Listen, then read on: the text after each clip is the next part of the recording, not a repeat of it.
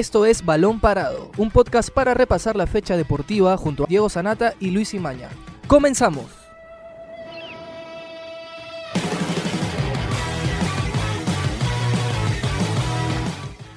Hola amigos, bienvenidos a una nueva edición de Balón Parado desde casa. Mi nombre es Luis Imaña. Yo soy José Miguel Bertis. Y yo, Diego Sanate, y hoy día vamos a tocar un tema polémico que despierta también muchas opiniones diversas y tiene muchas aristas, como es el caso de Universitario de Deportes y esta constante disputa entre las administraciones. Ahora, conociendo que Ángel Comiso es el nuevo técnico de la U, ha sido anunciado así el pasado fin de semana, el último fin de semana en redes sociales, eh, la pregunta que salió a palestra sobre la mesa es, ¿Comiso realmente es el técnico de la U? Es decir, Moreno tiene las facultades para designar al argentino como nuevo técnico y también, dicho sea de paso, de alguna manera finalizar el contrato de Gregorio Pérez. Esta es la, consulta que, que, hacen llegar los hinchas a través de redes sociales y la cual vamos a responder a continuación, ¿no? Pero antes quería que nuestros oyentes que están conectados en estos momentos nos hagan llegar sus pensamientos, sus opiniones sobre ese tema, si es que eh, Moreno puede contratar a Comiso, están de acuerdo con la llegada del técnico. Eh, a ver, nosotros para empezar, Universitario ya temprano en la mañana, el día de hoy, acudió a su posiblemente nuevo centro de entrenamiento para pasar las pruebas moleculares, de alguna manera empezando a cumplir con el protocolo de la federación, eh, pero está esa incertidumbre, ¿no? Esta duda, y yo quería que ustedes me hicieran llegar mayor información porque también ha salido una, una carta importante, dicho sea de paso, sobre este, este tema en particular. Sí, ¿cómo están chicos? Bueno, como tú lo decías, después de algunos días de incertidumbre, el sábado pasado se había anunciado por medio de la red universitaria la, la contratación de Ángel Comiso. Sin embargo, y bueno, este, este evento también había generado malestar en, varios hinchas, ya que han mostrado resistencia, sobre todo tras la salida de Gregorio Pérez. Sin embargo, con esta nueva carta que ha sacado el abogado de Solución y Desarrollo, Fernando Velasco, sobre eh, unos incisos, unos comentarios que dio eh, Fernando Vidal sobre la situación que estaría viviendo Carlos Moreno, esto genera o pone en tela de juicio si la contratación de Ángel Comiso es válido. Por ejemplo, en el tercer párrafo de esta carta aparece lo siguiente. En efecto, el señor Moreno no tiene capacidad para celebrarlo, pues su designación como administrador del Club Universitario de Deportes ha sido cuestionada y no se ha formalizado ni inscrito en los registros públicos. De este modo, contraviene el requisito de validez que para los actos jurídicos requiere el inciso 1 del artículo 140 del Código Civil, que es una norma de orden público, por lo que, de conformidad con el artículo B del título preliminar del Código Civil, el contrato es nulo. Y también dice lo siguiente, el señor Moreno ha incurrido en un acto ilícito que le acarrea responsabilidad civil y penal. Esta última, además, por la usurpación de funciones. Ajá, sí, sí, Diego, ¿qué tal, Luis? Para agregar nomás que a esta incertidumbre que, que vive Universitario, y un saludo también para los oyentes de Balón Parado, eh, justo hoy, como decía Diego, los jugadores han pasado las pruebas moleculares dentro de este protocolo sanitario para la vuelta al fútbol en el club palestino. Y también para agregar todo lo que se ha hablado sobre la designación de este nuevo centro de entrenamientos que tiene la administración de Carlos Moreno, con esta disputa con la administración anterior de los hermanos Leía, que tienen las sedes de Campomar, donde es donde siempre ha entrenado universitario. Pero para agregar lo que contaba Luis, eh, el lunes 8 de junio, la Superintendencia Nacional de Registros Públicos, SUNAR, publicó una tacha sustantiva que dejaba sin efecto la designación de Carlos Moreno, ¿no? Entonces, a partir de ello comienza toda esta problemática de, la salida del profesor Gregorio Pérez y la contratación de, Ángel Comiso. Lo que, lo que tendría que, que pasar ahora es que Indecopi, en este caso haga una junta, ¿no? Una próxima junta de acreedores para, para designar cómo va a ser todo este tema y, y, si tiene validez o no todo lo que está pasando entre Carlos Moreno y la administración anterior, que se podría dar a, a, mediados, de, julio, ¿no? Todavía no hay, una fecha exacta, pero lo, lo, que vive dirigencialmente universitario y supuestamente está tranquilo en lo deportivo, también se podría haber mermado entre la salida de, Gregorio Pérez y la llegada de Comiso. Entonces también está esa disyuntiva y faltaría aclararlo mediante esta, esta junta de acreedores, ¿no? Sí, a ver, eh, de hecho va a ser importante la reunión que van a sostener, como dice José Miguel, en julio, pero el tema es ese que todavía es en julio y ni siquiera en los primeros días del mes, si no sería a finales. Y por mientras la U, ¿qué va a hacer? La U tiene que ponerse a entrenar lo más pronto posible para la renovación del campeonato, también tiene que, seguir cumpliendo los protocolos de la federación, pero el tema sigue, sigue vigente porque esto se habló desde hace semanas, ¿no? Cuando ingresó Moreno, se decía de que no tenía las facultades por esta tacha, no era el administrador eh, legal del club. Y luego de esa carta que sacó el abogado Vidal, reconocido también, dicho sea de paso, eh, esta incógnita nuevamente sale a relucir los hinchas, obviamente por lo hecho por Gregorio Pérez. Yo creo que personalmente, a ver, no sé cómo le ven ustedes, pero personalmente no siento que ellos no quieran la llegada de Comiso, porque Comiso le fue bien en las dos etapas que tuvo previas en la U. Si bien es cierto, con esa relación con la prensa no estuvo del todo en sintonía, pero estadísticamente le fue bien. Creo que los hinchas están más molestos por la forma en que salió Gregorio Pérez que con la llegada de Comiso. Siento que va más ahí la molestia eh, que ya lleva varias semanas, ¿no? No sé cómo lo vean ustedes. Bueno, yo creo que, no, yo, yo sí creo que hay, hay, resistencia por parte de los hinchas. Eh, se ha demostrado, se pueden apreciar en todos lados. Obviamente algunos apoyan lo que hizo, por supuesto. La, la obtención del título nacional del 2013 es un aval del, del buen trabajo que hizo Ángel Comiso en el 2013. En el 2019 obviamente no fue lo mismo, porque agarró a la U, me parece, a mitad de año y en un momento donde estaba en una situación complicada. Pero aún así... Con jóvenes. Claro, y con jóvenes, pero aún así yo creo que el hincha universitario hubiera preferido otra opción, eh, sobre todo hubiera preferido la permanencia de Gregorio Pérez por lo que estaba haciendo con el equipo, que lo ha dejado en el cuarto lugar. A mi parecer, eh, la mayoría del, del, hinchado universitario no está contenta con la llegada de Ángel Comiso. Obviamente, si, si Comiso permanece, si se oficializa de la mejor manera, de manera correcta, su permanencia como director técnico universitario y demuestra base de resultados eh, el, el, juego de universitario, una buena idea, una buena estrategia, una buena táctica, obviamente puede cambiar el, de parecer eh, la forma de pensar de, de varios hinchas que consideran que no debería estar. Sí, sí, coincido también con Luis. La, llegada del año pasado de, de, Comiso se dio una situación de malos resultados por Nicolás Córdoba. Ya el plantel estaba armado y un par de fichajes que pidió Ángel, pero después intentó pelear el título y bueno, sabemos que, no le alcanzó porque tenía también problemas en la ofensiva, desde la salida de Denis, que es otro tema que podríamos hablarlo eh, en otro programa. Pero eh, esta, esta salida en la que Gregorio Pérez nos manifestó en una entrevista de que él no tenía protección para que esta administración, él sentía que no tenía una protección para que él vuelva, ha, hecho que, que, los hinchas se pronuncien por, la, por su forma de, esta salida, ¿no? Y también me lo manifestó en otro, en otro medio eh, uruguayo, que se sintió como un rehén eh, entre esta disyuntiva de, de, las dos administraciones.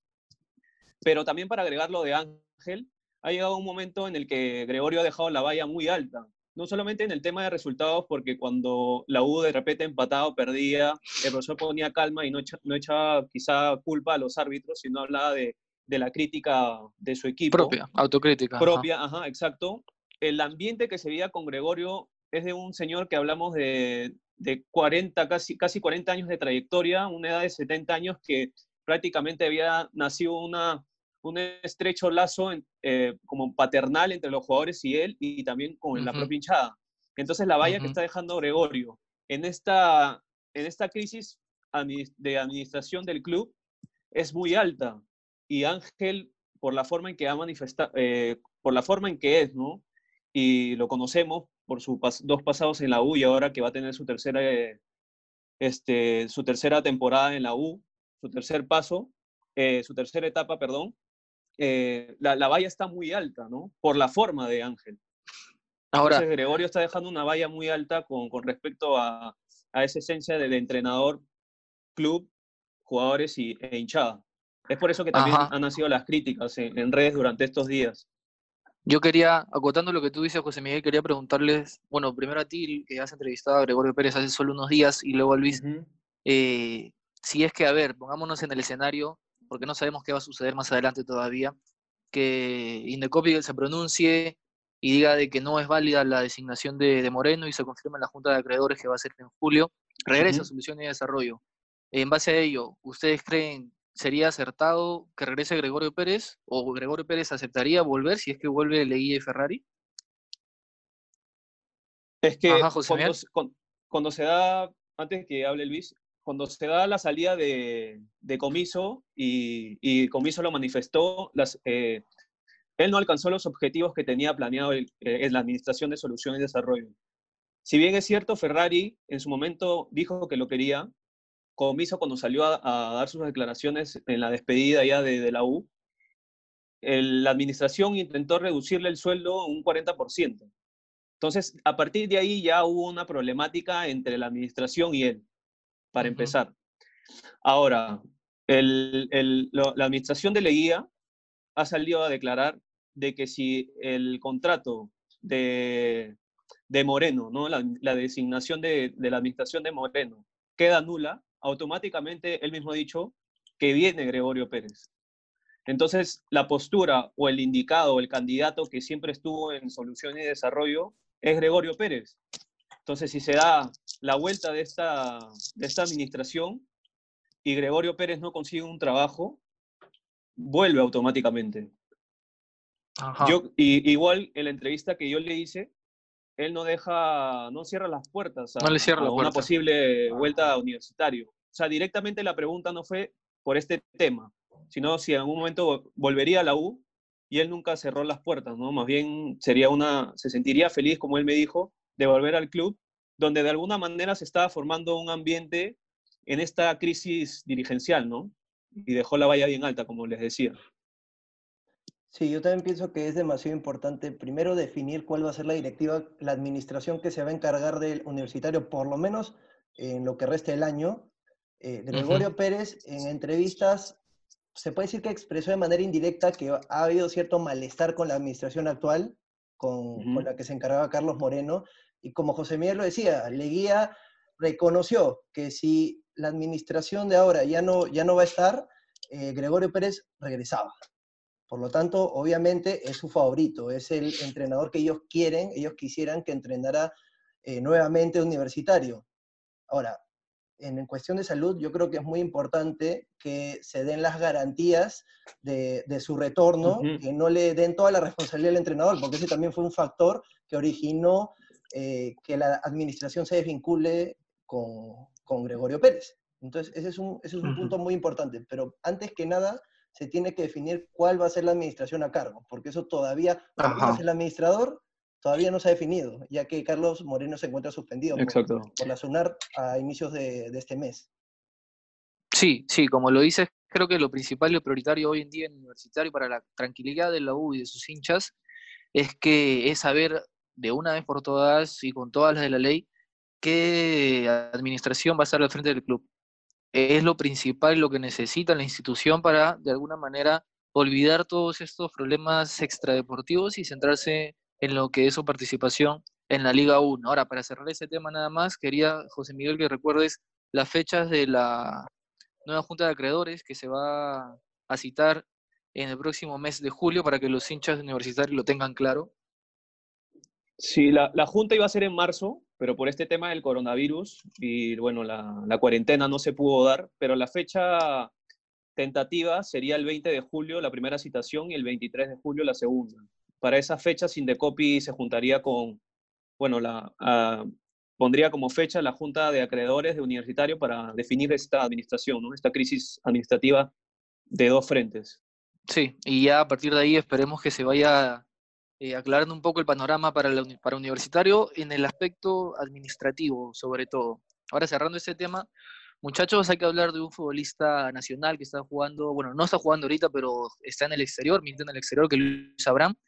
Y esta noticia que salió hace un día, si no me equivoco, sobre el interés de la América de México, que ya preguntó por él también el año pasado, en 2019, y recibió una respuesta negativa de Vélez. Eh, les consulto a ustedes, ¿es posible, es viable, factible la salida de Abraham al fútbol mexicano?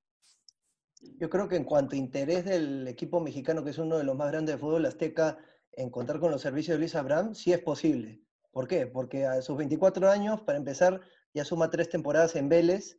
En, en, esta última temporada jugó 19 partidos en la Superliga, ha jugado como 20 partidos en la selección peruana, ha sido subcampeón de la Copa América, hasta le ha marcado un gol a Brasil, a pesar de que sea, haya sido en un amistoso, a ver, métanle un gol a Brasil, no es nada fácil.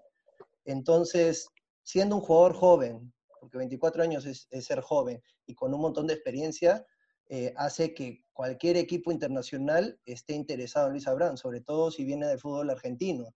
Anteriormente también se barajaba la, posibilidad de que, de que vaya al fútbol europeo. Yo creo que la, la, razón, o sea, lo, lo, que se va a definir si Luis Abraham sale o no de Vélez va a ser más por el tema de los directivos si van a aceptar... De dinero, ¿no? Exacto, si van a aceptar la propuesta económica de cualquier club que se encuentre interesado en Luis Abraham, en este caso el América de, de México. Y José Miguel, tienes eh, las cifras, ¿no? Más o menos que se está manejando. Sí, una de las cifras eh, que, que, se maneja en Vélez son 8 millones de euros, que podrían ser 10 también, que podrían ser 10. Eh, para agregar lo que decía, lo que decía Luis, ah, el crecimiento de, de Luis Abraham en, Vélez ha sido notable, se ha consolidado como titular y, es, y eso ha sido lo, el premio, después de, que él quedó fuera del Mundial, fue el premio a que se haya consolidado ahora en la selección peruana y haya logrado un subcampeonato y después vino el gol con Brasil y todo lo demás que ya conocemos y que mencionó Luis. Y solamente para, para ver este escenario, ¿cuánto le podría beneficiar a, a Luis Abraham el América? Eso, sí. Está, estaba viendo un poco la, eh, la plantilla de, de la América. Es un club que, que tiene una media más o menos de jugadores entre 25 26 años. Lleno, es una plantilla llena de, de sudamericanos. Hay tres colombianos, dos paraguayos, eh, uruguayos, eh, argentinos. Entonces la apuesta de la América es siempre apuntar a Sudamérica, ¿no? A jugadores de Sudamérica. Y en, la, y en lo que respecta a, la zona defensiva, tiene a, a, un argentino, Aguilera, y a un paraguayo, Bruno Valdés, que juega, Bruno Valdés juega, es titular en la, en la selección paraguaya, y Paulo Aguilar, que también ha pasado por, Paul Aguilar, perdón, que también ha pasado por la, por la selección mexicana.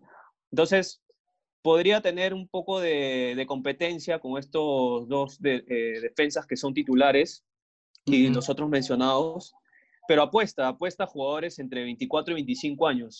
Entonces podría ser una buena alternativa el fútbol mexicano, porque hemos visto que del fútbol mexicano también han ecuatorianos, eh, colombianos ha dado el, el salto al exterior.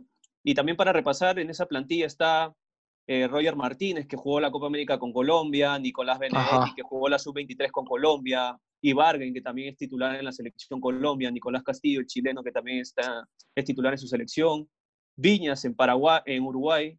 Entonces, hablamos de un equipo que tiene varios nombres sudamericanos y creo yo que, que, el técnico Miguel Herrera, que ha pasado por la selección mexicana, también le podría dar otro, otra visión a lo que Luis Abrán ha aprendido en, en Vélez. Ahora vamos a ver si es que el club acepta o no esta, esta propuesta. Pero creo yo que la meta de, de, Abraham puede ser consolidarse o seguir jugando esta Copa Sudamericana en la, en la que ha clasificado con, con Vélez contra Aucas de Ecuador hace unos meses. Entonces, intentar pelear algo, quizá tener esa vitrina con Vélez de seguir avanzando de rondas y poder de repente dar el salto a otra liga que puede ser también Europa, otros clubes que también se han hablado, y, ya no tanto apuntar a México, ¿no? A ver, mira, yo te digo, eh, personalmente, particularmente, yo preferiría mil veces, te lo digo así directamente, que, que se quede en Vélez, porque si bien América tiene buen cuadro, es uno de los más fuertes de, México, y como, tú dices, José Miguel, en los últimos años han estado exportando jugadores directamente a Europa. Eso es una realidad que está pasando pero yo siento de que al nivel de competición local, eh, Argentina, la Superliga está un pasito adelante. en comparación de México. Y siento de que él en Vélez, Vélez igual es un equipo eh, no de la magnitud eh, mediática de Boca o River, pero sí es un grande de Argentina que siempre lucha a torneos internacionales y es visto también por las ligas de Europa. Siento que igualmente si él permanece en Vélez, tranquilamente puede dar más adelante el salto a Europa porque en Europa lo están viendo. Es, es una obviedad eso de que están siguiendo el desempeño de, de Abraham, pero al final eh, esto, si bien a nosotros podemos decir nos parece que esto, nos parece lo otro, todo se define por el aspecto económico, como lo decía Luis. Porque si un equipo, si el América viene y te dice, Vélez, acá tengo los 8 millones de, euros o 10 millones de dólares, lo van a vender, lo van a dejar ir. Lamentablemente es así el fútbol como se maneja, ¿no? Además, Diego, para agregar, y antes de darle paso a Luis, eh, es una incertidumbre también el tema de cuándo van a volver las ligas. En Argentina todavía no hay una fecha definida. Entonces, si la para se alarga hasta fin de año y quizá eh, México o, la liga vuelve, por ahí, y la oferta es real, o sea, si hay una conversación entre ambas directivas, eh, Luis Abrán de repente, por esta incertidumbre de cuándo vuelve o no vuelve la, la liga argentina, porque todavía es una, no, no hay una fecha definida, eh, podrían aceptar ambas partes y, Luis Abrán quizá por ahí inclinarse por la oferta, porque también hablamos de cuándo volvería el torneo. No, no hay un protocolo en Argentina que, que, haya salido en estos días eh, a decir, ¿no? Y justo para agregar nomás, Marcelo Gallardo, el técnico de River, también hablaba de esta incertidumbre. Y fue uno de los primeros este, protagonistas de la liga en salir a hablar, a decir que cuándo volvía el fútbol, ¿no? Y, bueno, todo esto. Sí, mira, yo, yo creo que en, en, cuestión futbolístico, o sea, sobre la intensidad de la liga, la liga argentina es mejor. Pero yo creo que no hay que descartar eh, si es que Luis Abrán quiere eh, dar el salto al fútbol europeo, que el fútbol mexicano es una liga que es muy vista en el viejo continente, y si hacemos la comparación, el América de México es uno de los equipos que casi siempre pelea el título nacional. Vélez, el año pasado estaba peleando el descenso, me parece, y recién ahora en esta última temporada ha estado como que ascendiendo de a pocos. Entonces, tú, si tú eres un equipo de Europa, ¿a quién más vas a ver? ¿A los equipos favoritos o a los equipos que pelean la media tabla para abajo? En ese aspecto yo creo que el, América sería una opción más apropiada para poder tentar un fichaje más adelante al, fútbol europeo. Eh, además, en los jugadores mexicanos casi, siempre todos están formados en México y todos dan el salto de México a Europa. Entonces, el, el, fútbol europeo mira la liga mexicana en algunos casos yo creo que ven más a algunos equipos mexicanos que a algunos equipos argentinos. En este caso, yo creo que ven más a América que al Vélez. Bueno, igual vamos a, estar pendientes de, las nuevas informaciones que vayan, vayan saliendo en los próximos días, porque, como dice José Miguel, no hay fútbol en Argentina y de lo que se habla por el momento es de los posibles traspasos eh, que se van a producir. Pero bien, esto ha sido todo por hoy en la edición de, de Balón Parado. Hemos llegado al final. Mi nombre es Diego Sanata. Yo soy José Miguel Bertis. Yo soy Luis Imañez. Nos vemos en la próxima edición. Hasta aquí llegó Balón Parado, un podcast de la República. Escucha un nuevo episodio todos los lunes, miércoles y viernes. Para más información, visita larepublica.pe slash podcast. También estamos en Spotify, Evox, Google Podcast y Apple Podcast. Suscríbete para no perderte ningún episodio. Sigue escuchando La República Podcast.